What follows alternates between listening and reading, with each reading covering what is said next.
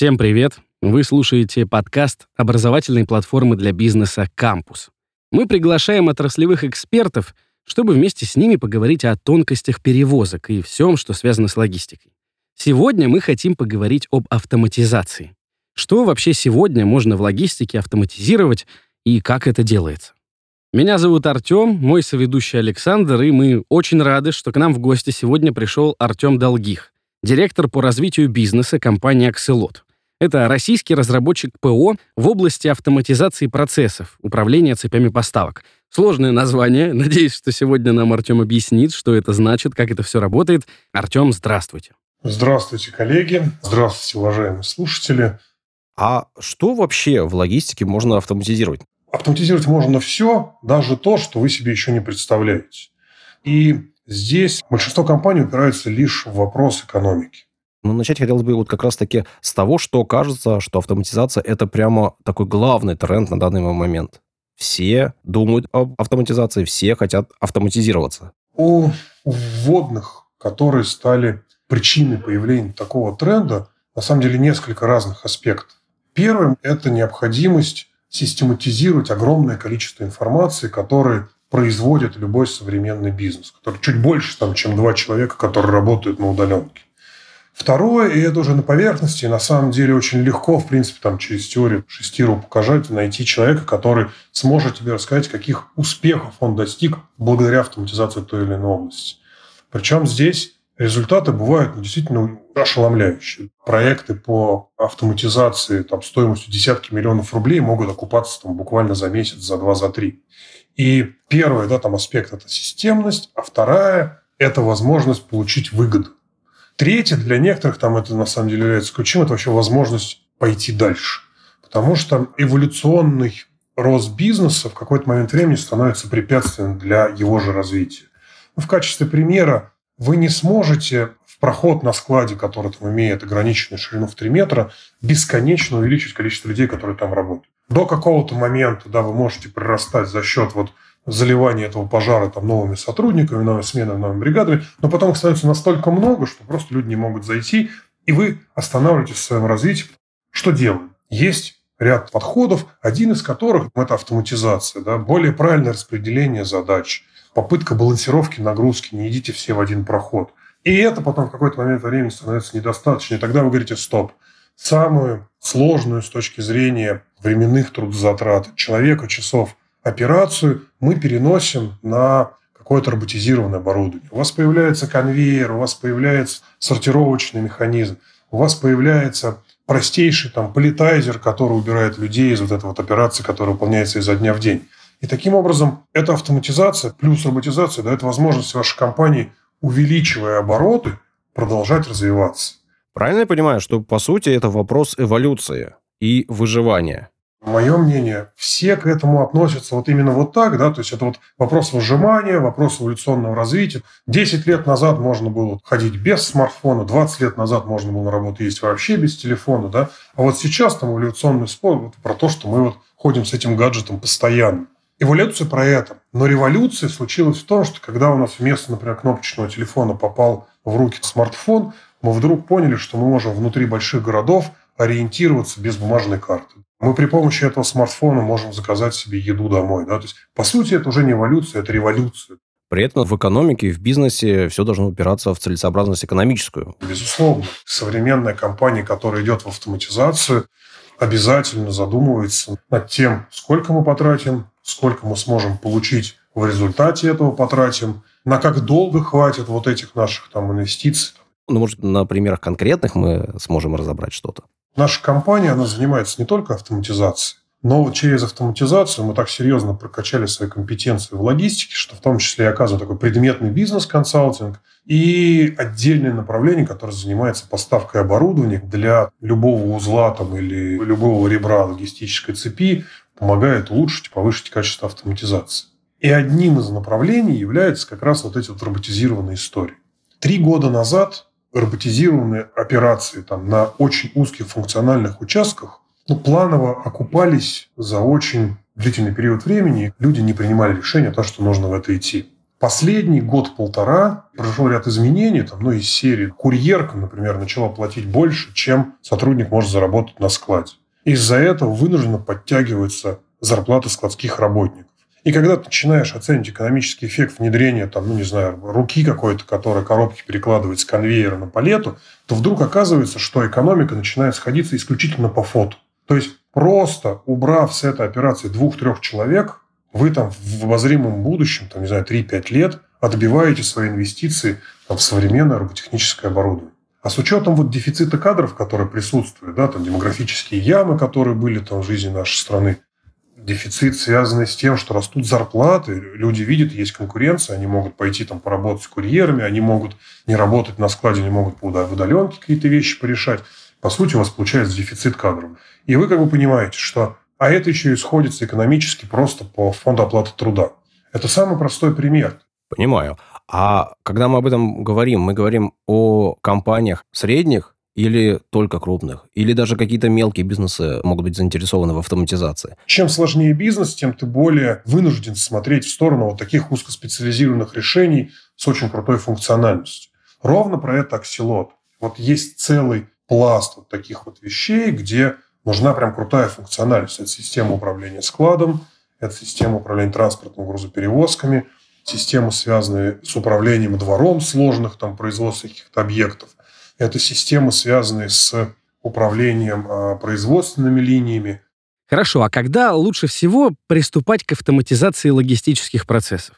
В подавляющем большинстве случаев все проекты начинаются тогда, когда бизнес уже там оброс, вот, ну не мхом, конечно, нет, но оброс какой-то своей спецификой, и в этой специфике очень долго варился, жил, работал, допиливал то, что есть сейчас, делал какие-то вот огромные сводные таблицы, которые умели вести там всего лишь там 2-3 человека в компании. Это такая пирамида наоборот, да, которая перевернута, и все достраивалось, достраивалось, достраивалось. Абсолютно верно. И, слушайте, ну, у нас были случаи, когда мы в системе, разработанной под операционную систему Windows, были вынуждены реализовывать горячие клавиши, характерные для DOS-продукта.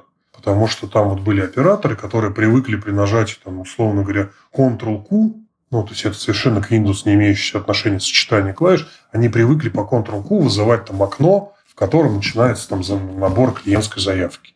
Настолько люди там закостенели, привыкли вот к DOS-продукту, что мы это делали в Windows-продукте.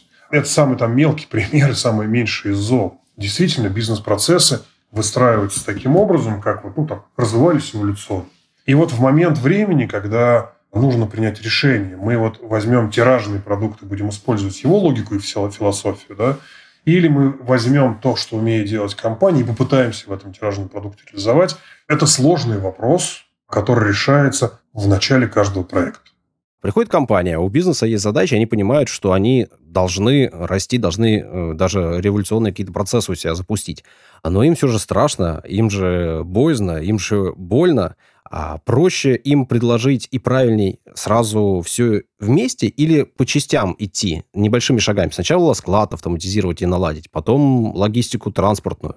Или лучше сразу? Вот кто-то думает, рассуждает и принимает решение прямо сейчас. Спасибо за вопрос.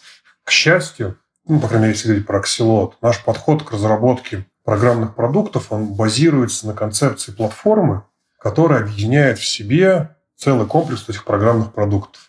Платформенный подход – это под то, что а, можно внедрить как все сразу, но можно внедрить все поэтапно, выбирая там тот программный продукт, который сейчас наиболее болезненный, да, то есть наиболее функциональный участок, на котором самые большие боли. Вот то, про что вы говорите, внедрить все сразу, эта ситуация была более характерна там, для десятых годов, когда брали там ERP-систему, и все понимали, ну, внедрять нужно прям, ну, прям много. Ты должен был там и кусочек перевозок зацепить, и склад зацепить, и с бухгалтерией пообщаться, и финансовый департамент был рядом, потому что нужно было какие-то там элиминации настроить между там бизнес-единицами. И ты заходил в проект, который на старте измерялся годами. А что уж по выходу было, это совершенно, про это даже можно не вспоминать. И вот это вот внедрение всего сразу, когда у тебя внутри проекта задействовано там 5-6 подразделений организации, действительно невероятный стресс. Платформенный подход, компонент, как вот сейчас исповедует Аксилот, позволяет избежать от этого массового стресса. Позволяет точечно да, там, повышать уровень цифровизации. Начали со склада, перешли на транспорт, там с контейнеркой поработали, посмотрели, а, ну теперь мы готовы, да, первичка есть, давайте поупражняемся с историей, которая называется управление запасами. То есть можно внедрять частями, закрывать большие боли, переходить к меньшим, и уже после этого переходить там, к тонкой настройке всей логистической сети. Понятно. То есть можно как раз-таки выбрать самый безболезненный путь и идти э, небольшими относительно шагами к светлому будущему. Что сейчас является таким самым интересным направлением движения? Мы, как бы, будучи визионерами в каком-то смысле, да, а, мы, безусловно, поддерживаем историю с роботизацией. Во всех ее видах мы ее касаемся, там, ну вот, не знаю, последние лет 15 точно. И, конечно же, ключевой тренд именно вот в качестве автоматизации, цифровизации – это разгрузка определенных операций, убирание оттуда людей и появление там каких-то технических решений. Там это либо робот, либо какой-то конвейер сложный, либо там лифт, либо автонавигация в погрузчике. То есть тренд в роботизацию. Но, к сожалению, этот тренд, он ну, продолжает упираться в экономику. Мы в прошлом эпизоде подкаста разговаривали про ошибки. И, в общем-то, пришли к такому выводу, что чем больше процессов автоматизированы, тем все лучше работает. Но мы не можем у вас не спросить, не подводят ли роботы? Я не очень люблю проводить аналогии с IT-отраслью в сторону ремонта в доме или там с автомобилем, но в данном случае это будет очень уместно. Есть автомобили, выпущенные в прошлом веке, которые благополучно продолжают ездить по дорогам страны. С чем это связано? Это связано с регулярным техническим обслуживанием. Как говорил мой отец, машины любят ласку, чистоту и смазку. Все то же самое очень справедливо по отношению к э, любому сложному технологическому оборудованию. У вас на складе должна быть масленка, у вас должен быть инженер, который понимает, в какой момент времени куда подойти. У вас, конечно же, должен быть интерфейс, на котором видно состояние узлов, постоянная диагностика, у вас должны быть там регламентные остановки, и тогда, в общем-то, техника вас не подведет. Но в целом ведь э, еще очень много зависит от того, каким образом вы проектируете свою вот эту логистическую систему на конкретном объекте. Ну, я не знаю, вот вы если наблюдали, есть такой там у нас робот-пылесос, да, это роботы на колесиках, такие плоские, похожие на радиопылесос дома, которые ездят по складу, подъезжают под стеллажи, поднимают их и там подвозят. Технологии, там, товар к человеку. А, так вот, одна из идей, которая не так на поверхности, она в том, что у вас ездит 50 роботов. Выход из строя одного, двух, трех в принципе никак не скажется на общей производительности вашей площадки. И это легко заменить, да, то есть вы как бы убрали один, поставили второй, да, и продолжили работать. Когда мы проектируем такие сложные объекты, когда мы занимаемся разработкой бизнес-процессов, вообще вот целой модели, мы обязательно думаем о том, что а что будет, если кран-штабелер привезет палету в ячейку, в которой свисает сверху пленка, и оптодатчик не сработал. Мы говорим, а тогда у него сразу есть второе место, куда он должен поехать. А что делать, если у второго нет? Тогда вот есть и третье. А по результатам работы полугода мы берем статистику и смотрим, а сколько раз все это случилось. И вдруг выясняем, что первый раз у него не получилось поставить там, 100 раз, а второй раз всего лишь 5. Значит, что? Давайте поборемся с первым. Мы начинаем придумывать мероприятия, которые будут минимизировать вот этот риск. И чем вот ты больше, собственно, этим всем занимаешься, тем вероятность того, что прям вот остановится, и ты не сможешь работать, она стремится там критически к нулю. Но если про это забыть, там, перестать менять масло, проверять колодки, то, скорее всего, закончится плохо, конечно. В общем, бояться не стоит, нужно просто правильно работать и работать с профессионалами, которые уже знают, какие ошибки совершают люди, процессы и бизнесы, чтобы их избежать. Это идеально, прям, да. А есть ли какие-то сферы, которые пока автоматизации не поддаются, которые хотелось бы автоматизировать, которые хотелось бы роботизировать, но пока это кажется сложным? По поводу сфер бизнеса, которые автоматизации не поддаются. На самом деле таких сфер нету. И в том числе это относится даже к автоматизации складов, потому что вот мы делаем порядка там, 100 проектов в год, и у нас в портфеле есть склады там площадью 300 квадратов, да, это ну, квартира богатого человека, да, по площади. А есть склады, которые там занимают 100 тысяч квадратных метров, там, да, почти футбольное поле. И вот на столь разных площадках а, система по управлению складом дает возможность достигать крутых эффектов. И здесь вопрос на самом деле не в размере бизнеса и даже, наверное, не в бизнес-процессах. Здесь вопрос в наличии визионера. Человека, который понимает, в какую точку он хочет прийти благодаря вот этому IT-продукту. Если такой человек есть, то в любом бизнесе будет возможность улучшиться при помощи там, систем. Здесь есть, конечно, вот там, обязательно нужно как-то вот спин сделать в сторону микроскопом по гвоздям, да, то есть понятно, что есть там продукты очень крутые и мощные. У нас там есть, например, да, продукты линейки ВМС. Наверное, не стоит с ним приходить на склад, где работает там, всего лишь два человека, которые там в день принимают, отгружают 10 машин. И, в общем-то, им такой вот глобальный смысле управления от системы не нужен. Но у нас для них есть программный продукт, который, как мы даже и говорим, так он поддержка в принятии решений. Он будет помогать. Он не будет за них это делать. Он будет говорить, слушай, от тебя требуется отгрузить палету с гипсокартоном. И вот одна у тебя стоит вон там, другая там, другая там. Вот какую хочешь, то и возьми. Я тебе помог. А откуда взял, ты мне скажи, что я тебе в следующий раз тоже правильно помог. И, в общем-то, если есть визионер, который понимает, в какую точку хочет прийти, автоматизировать можно, да, ну вот, все. Если взять вторую часть вопроса и говорить про роботизацию, здесь возникают определенного рода сложности. Дело все в том, что Помните этот анекдот про инновацию, которую исполнил Петька и с радостью прибежал к Василию Ивановичу и рассказывает то, что он придумал супер бритвенный аппарат. Да? Два лезвия, вот, два по вертикали, одно по горизонтали. Василий Иванович спрашивает, слушай, говорит, ну, у всех же разные лица. Ну, до первого раза да. К сожалению, бизнес, да, вот внутри, он очень сильно разнится. Если в каком-то случае вы работаете, например, с коробками, то манипулятор он э, может там, достаточно широкий диапазон этих коробок идентифицировать и перекладывать, перехватывать. Но если вы имеете бизнес-процесс, в основе которого лежит штучная работа, то там возникает вопрос, да, что это за штука? Там, это бутылка или, или кусок масла, там, не знаю, детская игрушка, еще что-то. Вот придумать универсальных роботов, которые смогут любой детальности э, там, товаропоток нормально обрабатывать, это непросто. И поэтому каждый бизнес вот нужно, приходится примерять. Возможно ли вообще применение там, тех или иных технологий? Слово года 2023 – искусственный интеллект. То, о чем сейчас говорят все. А вы видите за этим будущее? Наверняка да. На самом деле вы... Ха, зря за меня сказали наверняка, да? Нет? Я местами очень скептически к этому отношусь. А я сейчас поясню, почему. Так как действительно слово года искусственный интеллект, мы не могли остаться в стороне и пытались, в общем-то, ну, поиспользовать. Там, да? ну, ну, ну, зачем писать 10 страниц А4 там, своими руками, когда можно там, накидать тезис и попросить какой-то условный чат GPT, сказать, ну, давай там, добавь-ка мне места на вот этот скелет, чтобы получился текст, который мне останется немножко предактировать, и вот статья готова. Искусственный интеллект умеет менять смыслы. То есть то, что в тезисах означало одно, через пропускание, через искусственный интеллект становится другим. И понимаете, это же про то, что ты в общем смысле искусственному интеллекту не может доверять. А перепроверять огромный массив информации, это, в общем-то, ну, скорее всего, ты его не проверишь. И это будет означать, что вот датасет вроде бы обработан и скорлен нормально, но те выводы, которые он сделал, они могут оказаться неверными.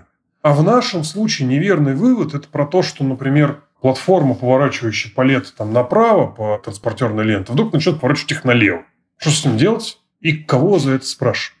И вот, понимаете, очень хочется и очень заманчиво вот этот вселенский разум там, поставить на благо человечества, но то, что мы видим сейчас, это тревожно делать для действительно сложных, там, критических так называемых областей.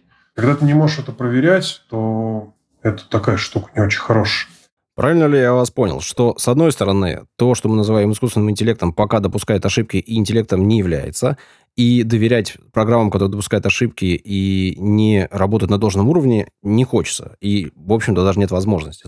Если говорить э, возможность доверить принятие решения. Знаете, пока это не касается меня, да, пожалуйста, пусть что хочет принять. Да, как будет касаться меня, не надо за меня принять решение, потому что мало ли что вы решите за меня сделать. Мне кажется, это такая вот тема, пока все-таки не про промышленность, да, не про вот сложный объект, не про критическую инфраструктуру, но точно не про принятие решения без последующей верификации каким-то там правильным специалистом. Потому что даже есть области, вот если так чуть сторонку посмотреть, есть области автоматизации, где, ну, условно говоря, беспилотный транспорт вполне себе нормально живет. Какие-то, да, там, это закрытые периметры, связанные, например, с сельским хозяйством. То есть выпустить автопилот на дорогу общего пользования, это, конечно же, там куча вопросов, самое интересное из которых, кто виноват в случае аварии поле, в принципе, такой проблемы нет. Да, поле – там частная территория, ездит комбайн, там везде висит ограничение, что сюда не заходи. В общем, виноват тот, кто пришел. И они абсолютно нормально себя используют. ну, абсолютно нормально используют эту технологию. Раз уж мы подняли тему с беспилотниками, я не могу не коснуться кейса Вкусвилла. Они несколько лет назад проводили эксперимент. В одном из районов Москвы доставку продуктов осуществлял беспилотный автомобиль. Ну, прям будущее. Забегая вперед, скажем, что развитие эксперимент не получил. Мы решили из первых уст узнать, что это вообще было. На наши вопросы ответила Анна Платова, управляющая по онлайн-маркетингу компании «Вкусвилл». Эксперимент проводился в октябре 2020 года. Он проводился в Южном Бутово. Лидар и компьютер были установлены на обычную машину. Мы подключили, соответственно, инженера и сотрудника к нашей доставке в роли обычного курьера. И он, собственно, и доставлял заказы в этом районе. Но у нас тогда и не такие обороты, честно говоря, были. Мы тогда только начинали развивать направление доставки. Это сейчас Вкусвилл уже лидирует на этом направлении. Тогда у нас было немного заказов. По-моему, где-то около сотни в неделю заказов не доставляли. Сложность была довольно предсказуемая. Конечно, все ожидают, что доставка продуктов – это то, что приезжает до двери квартиры. Тут, получается, сначала нужно было, чтобы кто-то сопровождал покупки, кто-то поднимал на этажи. Но мы для этого, кстати, и выбрали именно район Южного Бутова, потому что, если знаете, это такой во многом частный сектор. Это район города, где много частных домовладений, и машины и проще там доставить, и не нужно особо поднимать. Все жители очень хорошо приняли наш эксперимент, походили целыми семьями, фотографировались с беспилотником. Это не масштабируемая история. Нам интересно было, понравится ли вообще такая технология покупателям и вызовет ли она какой-то там интерес, может быть, к нашей новой доставке. Но мне кажется, что вот очень интересно вот эти эксперименты, когда грузовики, именно грузовой транспорт ездит по одному и тому же маршруту, потому что, конечно, машина меньше устает, чем человек. И если это один и тот же маршрут, диспетчер может, мне кажется, очень хорошо как-то отработать. Один человек, опять же, будет э, направлять несколько машин. Я вот в эту историю очень верю. Мне кажется, что в грузовой логистике это прям было бы классно. Мы пришли к такому, что один, по сути, э, человек управляет несколькими грузовиками. У нас э, очень интересные собственные фишки разработки, которые используются в сборке. То, что называется умные телеги. Они позволяют нам ускорить сборку заказов на дарксторах. Умное решение у нас Просто мы его приняли гораздо раньше, чем многие другие компании на рынке. Это как самообслуживание. Это очень умное решение. Оно позволило нам существенно снизить очереди. И сейчас чуть ли не половина транзакций в магазинах в офлайне происходит через кассу самообслуживания. То есть людям это нравится, это удобно. Давайте вернемся к нашей любимой теме, к перевозкам. Вот что сейчас точно должно быть автоматизировано? Ну, слушает нас, допустим, человек, у которого есть логистическая компания или который занимается перевозками. Вот что вы ему скажете, что обязательно бросай все и автоматизируй? До определенного момента времени вообще автоматизация перевозок, она ну, по сравнению, например, с автоматизацией склада пробуксовывала. И пробуксовывала ровно до момента, пока повсеместное распространение не получили сети мобильной передачи данных и не появились доступные для там, обычных людей смартфоны, которые в каком-то смысле стали выполнять роль вот этого терминала сбора данных, в которых находится в кабине водителя. После того, как появилась возможность там, в оперативном режиме коммуницировать с кабиной, назовем это так, да, а там целый комплекс, на самом деле, истории. То есть это же не только телефон, да, это и вот коншины, это там телеметрия, которая собирается с э, того, как колеса вертятся, как топливо расходуется, какое там показание спидометра. Вот как только появилась вот эта технологическая возможность, у систем автоматизации там, транспорта и грузоперевозок появилось прям новое дыхание. Да? То есть появились возможности, которые очень качественно изменяют а вообще вот управление этим всем и очень качественно изменяют там вообще общий уровень того, какой может быть на самом деле перевозка. Правильно найти продукт, который все это в себе может собрать и учитывать при решении транспортной задачи, при принятии решения о том, когда отправить машину там, на ТО или там, на замену шин, о том, дать ли премию или не дать ли премию водителю, потому что он там где-то быстрее ездит, где-то в поворот заходит так, что там фуру это качает. Да? Система, которая это все в себе сумела саккумулировать, и уже в виде нормальных аналитических данных показывают там соответствующий уровень менеджмента, это и есть то, что там наш там, следующий шаг, следующий шаг в этой автоматизации.